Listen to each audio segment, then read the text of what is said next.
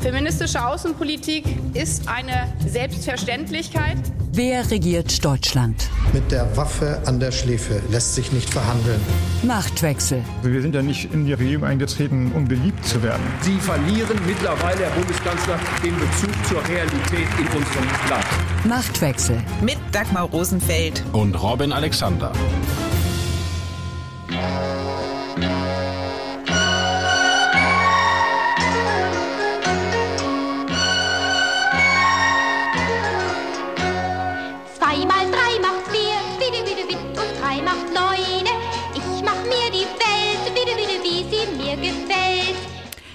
Zwei mal drei macht vier und drei macht neune. So lassen sich die Rechenkünste in Deutschlands Klassenzimmern ziemlich gut beschreiben. Drei von zehn Schülern sind unter dem Mindestniveau in Mathematik, so das Ergebnis der aktuellen PISA-Studie. Einen solchen Rückgang der Bildungsergebnisse hat es noch nie gegeben, lautet das erschütternde Fazit. Was das Rechnen angeht, so hatte die Ampel versucht, sich eine Haushaltswelt zu machen, wie sie ihr gefällt. Doch statt fünfe gerade sein zu lassen, lassen, muss sie nun für das Jahr 2024 17 Milliarden Euro einsparen. Und so wird derzeit gerechnet, ob mit mehr Erfolg als in deutschen Schulen, das ist noch offen. Anstatt Klimagipfel in Dubai muss Klimaminister Robert Habeck nun in Berlin nachsitzen, um gemeinsam mit Olaf Scholz und Christian Lindner das finanzpolitische Einmaleins eines verfassungskonformen Haushalts auf die Reihe zu kriegen. Um Rechenaufgaben für Groß und Klein geht es in dieser Folge von Machtwechsel. Und wenn man von einem unerträglichen Druck loskommen will, so hat man Haschisch nötig. Das hat zumindest Friedrich Nietzsche gesagt. Das Haschisch sollte eigentlich freigegeben werden. Aber nun ergeht es dem Haschisch wie dem Nachtragshaushalt von 2021. Es bleibt vorerst illegal. Klar ist aber, dass mich die Argumente, die öffentlich vorgetragen werden für einen neuen Notlagebeschluss 2024, dass diese Argumente mich noch nicht überzeugen. Die äh, Hürde für einen Notlagenbeschluss, auch vom Verfassungsgericht äh, wurde das ja unterstrichen, die Hürde liegt schon hoch. So Christian Lindner am Mittwoch im Interview mit den Kollegen des Bayerischen Rundfunks. Der Bundesfinanzminister spricht sehr selbstbewusst in diesen Tagen. Robin, liegt bei Lindner im Moment das eigentliche Machtzentrum der Ampel? Total intelligente Frage, die mich zu überfordern droht. Ich glaube aber eigentlich liegt das Machtzentrum schon zwischen allen dreien. Weil die drei Chefs, also Lindner, Habeck, Scholz, sitzen ja permanent zusammen hatten am Dienstagabend mal wieder den Koalitionsausschuss da, haben da aber wohl nichts Wesentliches besprochen und die müssen sich einigen.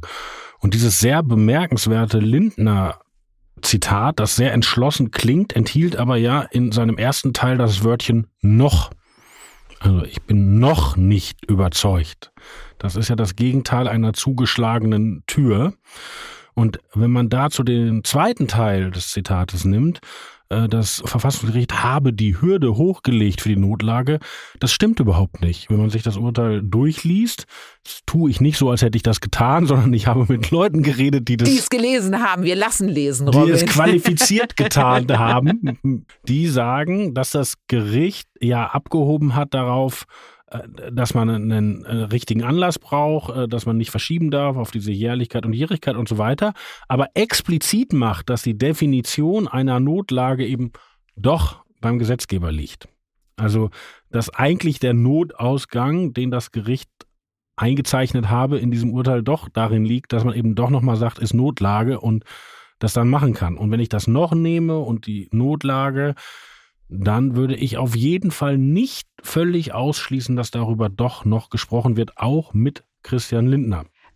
Aber Lindner hat ja Druck aus der eigenen Partei. Und wenn du die Stimmen aus der FDP hörst, dann möchte da niemand eine Haushaltsnotlage 2024, weil es auch als Scheitern angesehen wird, eine wirklich schuldenbremsenkonforme Politik zu machen. Also ist es nicht eher so, dass wir einen Lindner gehört haben, der das noch gesagt hat, weil es zum guten Ton gehört, nichts auszuschließen, solange du keinen gemeinsamen Beschluss hast. Also Robert Habeck hat ja bei Anne Will den berühmten Satz gesagt, all das, was jetzt laut diskutiert wird, wird sowieso nicht kommen oder hat große Chancen, dass es dann nicht kommt. Sie müssen es ja lösen, ja. Und ich glaube, was nicht kommt, ist diese rot-grüne Fantasie, wenn wir die Schuldenbremse nicht abschaffen können, dann machen wir jetzt halt die Notlage und alles, was in dem Klima- und Transformationsfonds und in dem Wirtschaftsstabilisierungsfonds war, kommt dann einfach im Bundeshaushalt und fertig ist die Laube. Das wird Lindner nicht machen, das kann er nicht machen. Aber vielleicht könnte ja ein Weg sein, dass man zeigt, man spart. Also es ist nicht sozusagen Polen offen und äh, holla die Waldfee, sondern es ist deutlich, dass diese Koalition sparen will, dass sie auch da spart, wo Sozialdemokraten und Grünen wehtut, dass auch die FDP etwas noch in den Topf werfen muss, was ihr nicht gefällt und dass man dann sagt, bei diesen erkennbaren Sparbeträgen, wenn es dann nicht reicht, dann halt doch noch mal die Notlage über das, was die einzelnen Parteien in den Topf werfen könnten, möchte ich gleich mit dir reden. Ich will noch mal bei Lindner bleiben, weil was Lindner von Scholz vor allem und der SPD unterscheidet, ist, dass er keine allzu große Eile hat, eine Einigung hinzubekommen. Lindner geht äh, sehr gelassen damit um, dass es dann 2024 erstmal einen vorläufigen Haushalt gibt. Olaf Scholz hingegen, der hat Druck, weil am Freitag beginnt der SPD-Parteitag und dort wird es um eine stärkere Belastung von Spitzenverdienern zum Beispiel gehen. Also wer reichensteuerpflichtig ist, soll eine temporäre Krisenabgabe zahlen. Dann soll der Soli als Zukunftsabgabe neu begründet werden und von denen, die ihn jetzt noch zahlen, auch weitergezahlt werden. Und Christian Lindner hat sich im Kontext SPD-Parteitag und Abgaben- und Steuererhöhungen so geäußert. Die SPD hat das äh, volle Recht, das ganze Wochenende Steuererhöhungen zu fordern und zu beschließen, weil sie eine eigenständige Partei ist. Aber es werden keine Steuererhöhungen mit der FDP in dieser Koalition beschlossen werden. So, die FDP kann die Forderungen der SPD ignorieren, aber der Kanzler kann es nicht.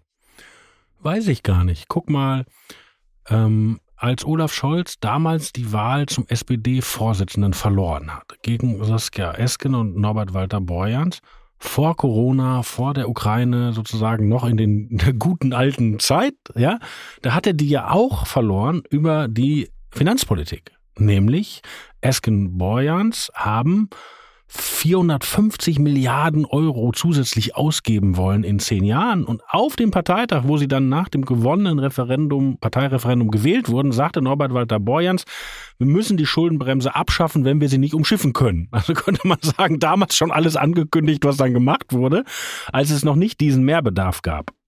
So, aber Scholz hat ja immer andere Akzente gesetzt. Scholz ist als Finanzminister angetreten und hat sogar gesagt, die schwarze Null ist jetzt die rote Null also Schuldenbremse Deluxe, hat sich immer zur Schuldenbremse bekannt. Auch jetzt haben wir von Olaf Scholz noch vor den Kulissen nichts gehört von wegen Schuldenbremse abschaffen, reformieren und so weiter. Man kann begründet vermuten, dass er sich eine andere Schuldenbremse vorstellen könnte. Auch international hat er ja, als er dann Kanzler wurde, auch in Europa nicht die Scheunen aufgemacht, äh, fiskalisch. Also er sieht sich selber als Fiscal Hawk, also als, als finanzpolitischer Falke. Und ich glaube nicht, dass er dieses Image preisgeben will, weil er weiß, die Bundesbürger da auch anders ticken als seine Parteibasis. Aber auch da reden wir von einer anderen Zeit. Was Scholz ja bisher geschafft hat, ist, dass die SPD ihm gefolgt ist. Also es gab kein Murren und kein Mucken, es gab keine internen Debatten und die Partei hat ja in den zwei Regierungsjahren auch schon einiges hinnehmen müssen. Jetzt ist die Ampel von Fliehkräften durchdrungen und wenn jetzt noch dazu kommt ein eh geschwächter Kanzler, weil es geht mittlerweile, und deswegen haben wir auch vorige Woche darüber gesprochen, dass ein Friedrich Merz sich trauen kann, den Kanzler persönlich anzugreifen. Also das Image von Scholz als demjenigen, der immer alles im Blick hat, der den Plan hat und der mit großer Ruhe zum Ziel kommt, das ist ja jetzt alles vorbei. Und wenn du dann noch eine Partei hast, die konträr zu dem Kurs des Kanzlers steht, das ist doch zu viel Eruption. Ich bin völlig bei dir in der Beschreibung, dass Scholz Macher-Image angekratzt ist. Ich glaube nicht, dass er ein Problem hat, wenn die SPD auf dem Parteitag dissident gegenüber ihrem Kanzler wirkt, weil ehrlich gesagt, das war doch fast ein Geschäftsmodell von Helmut Schmidt. Ja, also, also dieses Image, ähm, der ist eigentlich in der falschen Partei. Was Besseres kann auch einem Sozialdemokraten, der in die Mitte ausgreift, äh, gar nicht passieren. Das ist nicht Scholz Problem. Ich glaube schon, dass er ein Problem hat auf der Zeitachse, dass immer mehr Leute kapieren, was da eigentlich passiert ist, auch international. Das hat ja am Anfang keiner verstanden, was hier bei uns passiert ist und langsam spricht sich das rum und das äh, ist nicht nur Scholz Image, auch sein, sein Selbstbild ist, ich bin ein Mechaniker der Macht, ich weiß, wie das geht, ich bin kompetent und das ist nicht gut für ihn, wenn das ein schwebender Zustand ist mit diesem Bundeshaushalt. Und deshalb hat er sich auch den Zeitplan gedacht, dass man in dieser Woche noch zu Potte kommt. Also idealerweise hätten die am Mittwochmorgen, wenn wir jetzt sprechen, ist Mittwochabend, hätten die schon einen Kabinettsbeschluss gehabt und dann mit Bundestagsbefassung und Sondersitzung Bundesrat den ganzen Haushalt noch in diesem Jahr eingetütet. Jetzt scheint diese Latte gerissen zu werden, wenn sie sich nicht am Donnerstag oder am Freitag einigen, was auch möglich ist. Aber sie scheint gerissen zu werden. Dann wäre die zweite Latte, dass man in diesem Jahr immerhin noch eine politische Einigung hinkriegt. Also dass Lindner, Habeck, Scholz rauskommen und erklären, wie sie es machen und dann wird es halt im Januar durchbesprochen. So, und wenn die Latte auch gerissen wird, dann ist man halt mit der ganzen Debatte noch im Januar. Und das, glaube ich, ähm, will Scholz nicht. Bisher war es ja so, wenn wir nochmal über die Machtarithmetik in der Ampel reden, dass ja Lindner und Scholz sehr nah beieinander waren und Habeck so eher das fünfte Rad am Wagen. Ist das jetzt immer noch so oder ist durch die Debatte, die jetzt um die Schuldenbremse entstanden ist, ein Zusammenrücken von Grünen und SPD so stark geworden, dass auch Scholz und Habeck näher einander kommen und jetzt Lindner der eher einsame Kämpfer ist? Ich glaube nicht, dass es äh, etwas ist, was man zwischen diesen drei Männern beobachten kann, aber auf jeden Fall zwischen den Parteien. Also es ist ja so gewesen, dass Habeck erst die Debatte geprägt hat, ganz viel Interviews gegeben hat, ganz präsent war und es war ja auch sein Klima- und Transformationsfonds, seine Privatschatulle, die das Bundesverfassungsgericht dazu gemacht hat. Aber äh, das ist ja in den Hintergrund getreten. Und diese Woche hatte man Festlegung SPD-seitig und äh, viel Lindner, der, der sich äh, stark immer festgelegt hat. Also da hat sich die Debatte auf SPD-FDP verschoben. Und eigentlich liegt da ja auch der Hase im Pfeffer, nämlich eben die einen wollen Steuern am liebsten senken, die anderen in jedem Fall erhöhen. Äh, die einen sagen, wir müssen an den Sozialetat ran, die anderen sagen, auf keinen Fall. Also dahin geht es. Hm. Da sind wir beim Thema Sozialetat. Da sagt ja Lindner sehr klar, da muss gespart werden. Hoch im Kurs ist das Bürgergeld, sowohl bei der CDU als Oppositionspartei, aber auch bei der FDP, die sagt, die geplante Bürgergelderhöhung, die darf nicht kommen. Und dazu hat sich dann Arbeitsminister Hubertus Heil in klassischer Heilscher SPD-Manier so geäußert.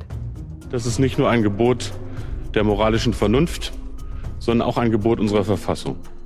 Es ist deshalb nicht verantwortlich, diesen Menschen die Anpassung zu verweigern, wie das einige konservative Politiker in Deutschland fordern. Heil spricht zwar von konservativen Politikern, meint tatsächlich aber natürlich vor allem auch liberale Koalitionspartner.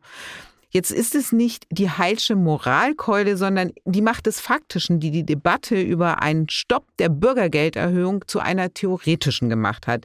Denn bei der Bundesarbeitsagentur laufen bereits die Zahlungsprozesse und laut Bundesarbeitsagentur ist rein technisch ein Stopp gar nicht mehr möglich. Das heißt, als Einsparmöglichkeit für 2024 fällt das Bürgergeld eigentlich aus. Heißt das, es muss woanders im Sozialetat gespart werden? Und wenn ja, wo könnte das sein?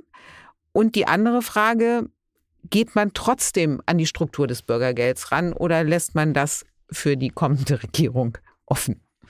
Das Bürgergeld hat ja zwei Probleme. Das eine ist, dass es tatsächlich äh, überraschend teuer geworden ist. Und das andere ist aber natürlich der arbeitsmarktpolitische Effekt. Ja, darüber, dass die Inflation so durch die Decke gegangen ist das in zwei Jahren 25 Prozent gestiegen ist und man dadurch ein Problem hat mit dem klassischen Lohnabstandsgebot. Dass also Leute sagen, ey, dann muss ich nicht arbeiten gehen, dann kann ich auch zu Hause bleiben.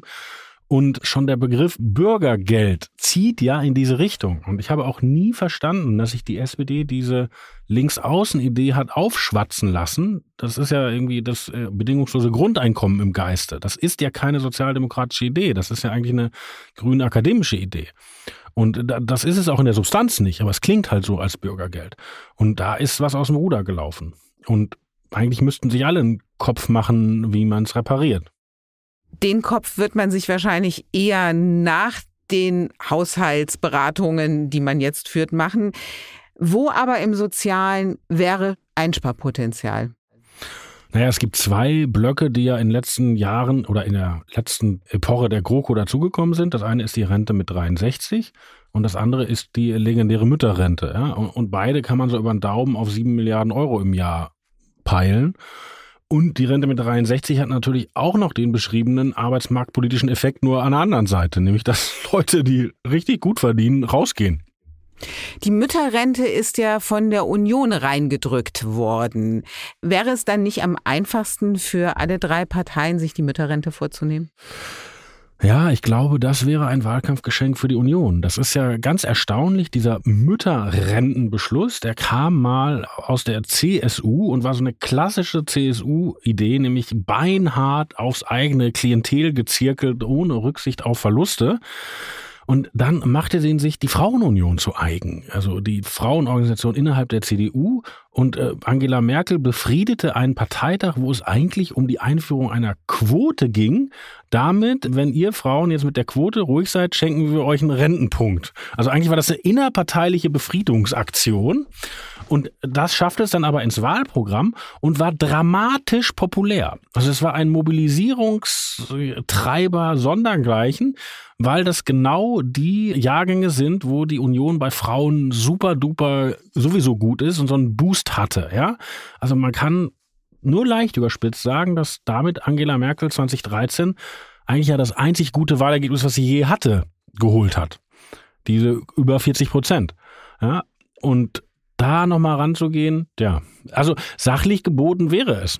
Es gehört ja zu den Brutalitäten des Sparens, dass du irgendeiner Klientel immer auf die Füße treten wirst. Naja, am besten allen. Die Chance läge ja darin, zu sagen, wir machen das jetzt so breit, dass sozusagen jede Parteibasis und, und jede gesellschaftliche Gruppe und so weiter, ja, das wäre die Chance. Und ich persönlich finde auch, dass sich die Debatte noch ziemlich eng führt. Und ich verstehe auch die Union nicht, dass sie die Debatte aus Bürgergeld fokussiert, weil unser Sozialstaat ist ja mitnichten eine Umverteilung von oben nach unten. Unser Sozialstaat ist zu drei Viertel eine Umverteilung innerhalb der Mittelschicht. So, und äh, da will natürlich Friedrich Merz nicht ran, weil er denkt, das sind ja potenziell alles meine Leute und die sollen weiter schön ihre Zuschüsse und Steuervergünstigungen und so weiter kriegen. Aber so ganz redlich ist die Debatte dadurch nicht. Christian Lindner weiß ja, wenn er sparen will und den anderen etwas wegnehmen möchte, dann muss er auch irgendetwas geben. Und es ist zu hören, dass die Abschaffung von bestimmten Steuervorteilen, Steuerprivilegien dafür ihn in Fragen kommen könnte. Also etwa die Steuervergünstigung auf Dieselkraftstoff, auf Kerosin oder auch das sogenannte Dienstwagenprivileg. Robin, wenn Lindner das hergibt, er kann das ja auch ganz gut begründen als Liberaler, all die Ausnahmen im System abzuschaffen. Wäre das etwas, wo Grüne und SPD einschlagen könnten und sagen, dann sind wir auch bereit, was zu geben? Ja, vor allen Dingen die Grünen natürlich. Ich bin aber nicht so hoffnungsvoll wie du, weil warum sollte jetzt Lindner beim Thema Diesel äh, ordnungspolitisch sauber werden, wo er vor kurzem noch beim Thema Schnitzel äh, das Gegenteil tat, ja? Also der, die letzte Steuerschlacht noch vor dem Verfassungsgerichturteil war ja, wie viel Mehrwertsteuer gibt es in der Gastronomie? Und da sagte man, die Corona-Ausnahme ist erledigt und die zahlen halt wieder 19 Prozent. Was völlig richtig ist. Wobei der Kanzler es war, der versprochen hat, dass diese ja. Ausnahme nie wieder abgeschafft Aber wird. Aber der Kanzler hat ja auch nicht den ordnungspolitischen Ehrgeiz eines Liberalen oder sollte nicht haben. Und die FDP erhob dann ein Lamento, wir waren dagegen, man hat uns gezwungen, wir hätten weiter euch euer Schnitzel subventioniert, statt zu sagen, alles soll den gleichen Steuersatz haben und der soll dann tiefer sein, was in einer idealen Welt der Liberale gesagt hätte. Also vielleicht sind sie beim Diesel vernünftiger als beim Schnitzel. Im Moment jedenfalls, Stand Mittwochabend, ist die Ampel von einer idealen Welt noch sehr weit entfernt. Wir werden sehen, ob sie zu Potte kommen. Die Erkenntnis der Woche. In der Corona-Pandemie hat sich endgültig gezeigt, wie rückständig das deutsche Schulsystem ist. Mit der neuen PISA-Studie offenbart sich nun, was das für die Leistungen der Schülerinnen und Schüler bedeutet. Robin, angesichts der PISA-Ergebnisse, was muss eigentlich noch passieren, damit dem völlig aus der Zeit gefallenen deutschen Bildungsföderalismus endlich ein Ende gesetzt wird? Ich weiß es nicht. Ich finde ja, dass das ähm, Irreste daran ist doch, dass alle reagieren mit, ja, das war zu erwarten. So. Ja, wenn Sie sagen, es war zu erwarten, aber dass es so schlimm ist, ja. das war wiederum dann doch nicht ganz zu Ich glaube, das ist der Unterschied der, des Zustandes der deutschen Schulen und des deutschen Fußballs. So irgendwie, wir verlieren gegen Österreich und alle sind wenigstens noch traurig. Also stell dir vor, der Bundestrainer würde sagen, ja, das war ja zu erwarten und das ist jetzt so hoch ausgefallen, das ist schade, aber nächstes Mal verlieren wir wieder. Also ja, das, das ist schon, das ist ein richtiges, ein richtiger dicker Hund.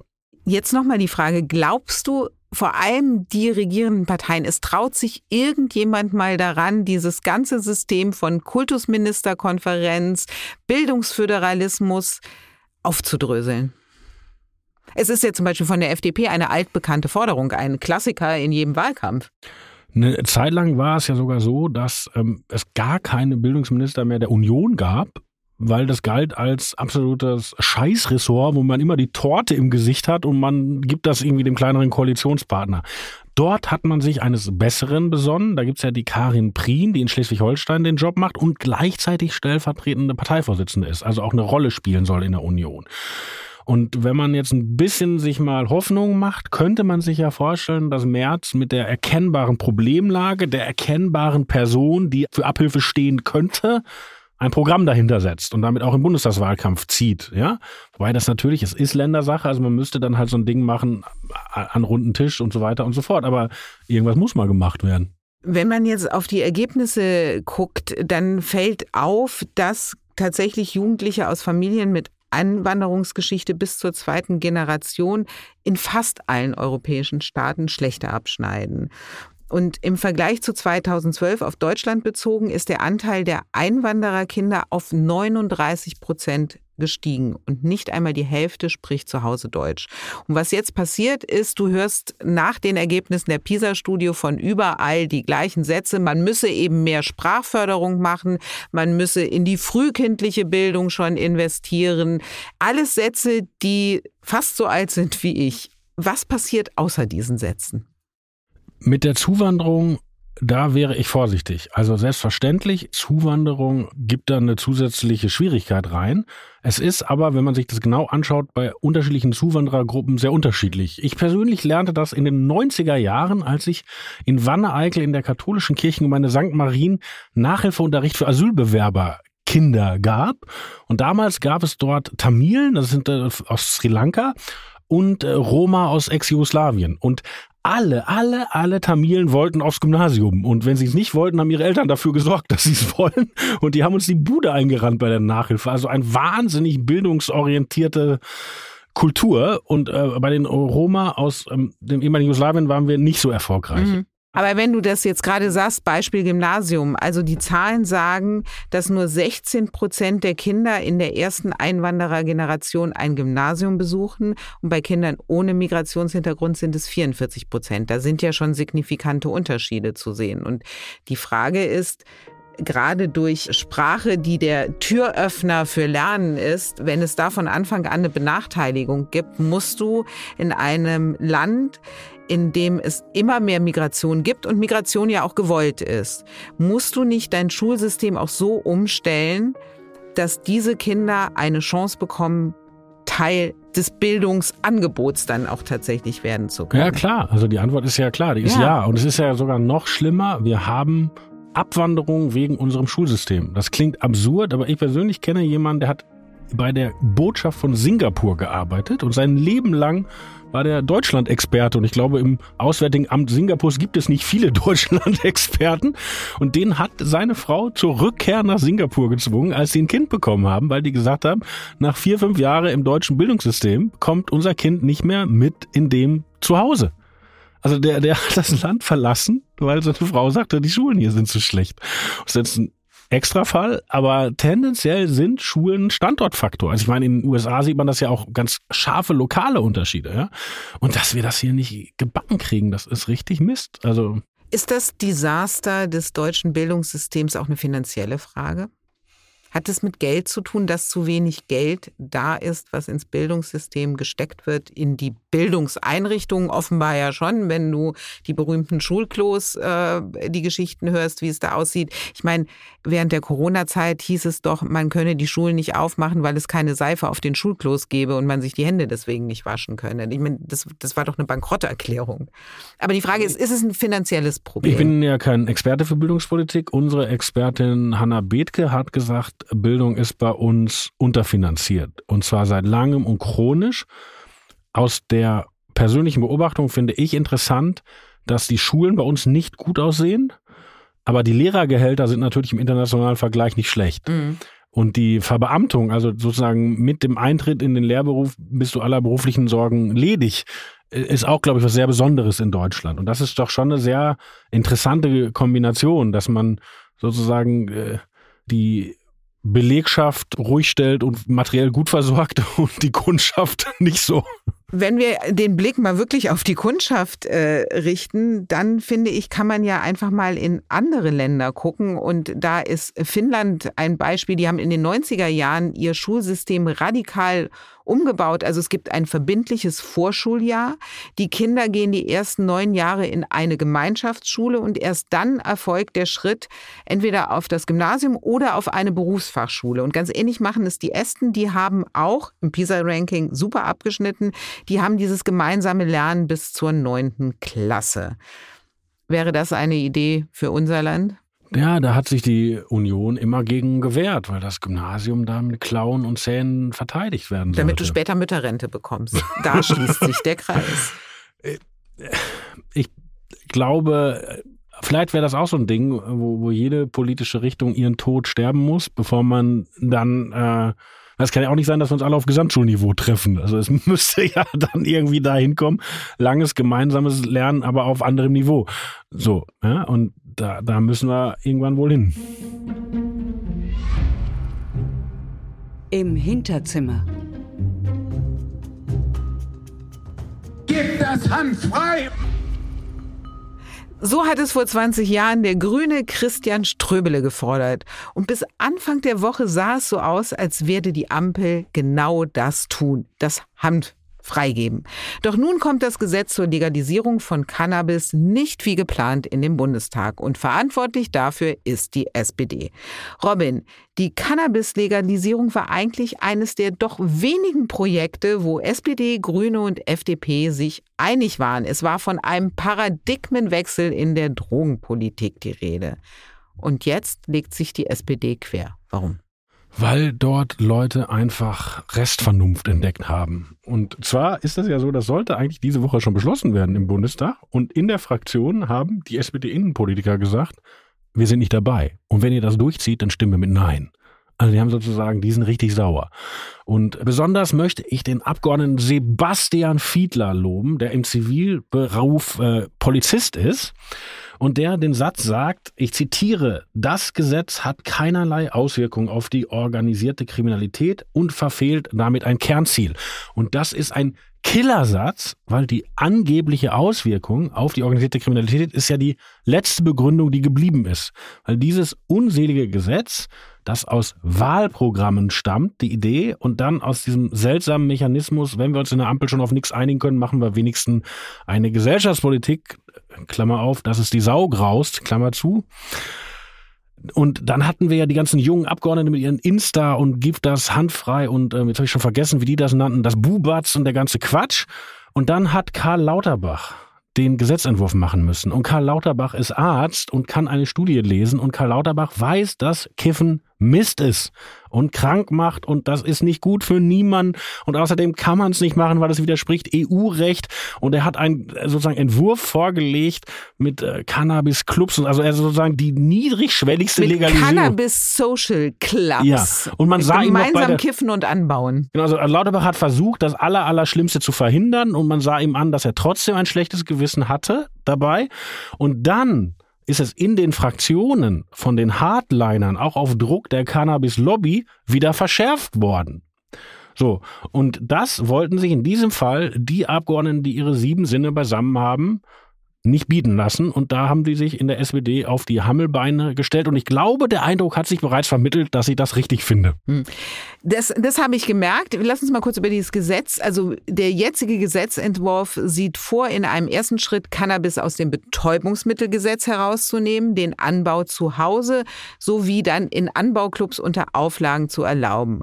Und begleitend ist eine Präventionskampagne geplant. Das heißt also, du gibst Geld für eine Kampagne aus, die vor dem warnt, was du gerade beschlossen hast. Allein da finde ich schon, wird es schwierig und die Überzeugung scheint bei einigen nicht allzu groß zu sein. Und der von dir schon genannte Sebastian Fiedler moniert unter anderem auch, dass die Abstandsregel von wo du Cannabis anbauen darfst und Einrichtungen, in denen Kinder und Jugendliche unterwegs sind, das sollten mal 200 Meter sein, jetzt sind es nur noch 100 Meter.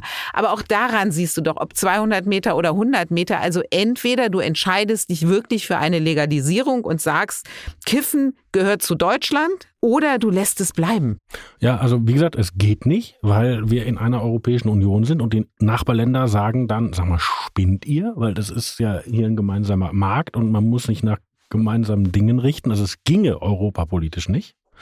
Und Karl Lauterbach, ich meine, den, den Punkt muss man ihm geben, sagt ja, wir wollen es nicht, deshalb machen wir eine Kampagne, wir wollen alle daran hindern, aber wenn es halt doch passiert, sollten nicht die Gangster daran verdienen. Also wir trocknen wenigstens die wirklich schlimme Kriminalität aus. Und wenn das jetzt auch nicht gelingt, dann sollte man es sein lassen. Robin, was glaubst du, was kommt eher, der Haushalt 2024 oder das Cannabisgesetz? Ich habe auch andere Leute aus der Regierung mit großen Bestürzen über dieses Cannabis-Gesetz schon reden hören. Und ich glaube, keiner von denen träumt davon, die Ampel kriegt nichts mehr gebacken, außer Cannabis freigeben. Also, wir haben ganz deutlich gehört, dass Robin ein großer Kritiker der Idee der Cannabis-Freigabe ist. Und Sie sehen, bei uns haben wir noch alle Tassen im Schrank. Und das im wahrsten Sinne des Wortes. Wir haben nämlich Machtwechseltassen. Und die möchten wir an Sie verschenken. Dafür müssen Sie nur eines tun. Sie müssen uns eine kluge Frage stellen.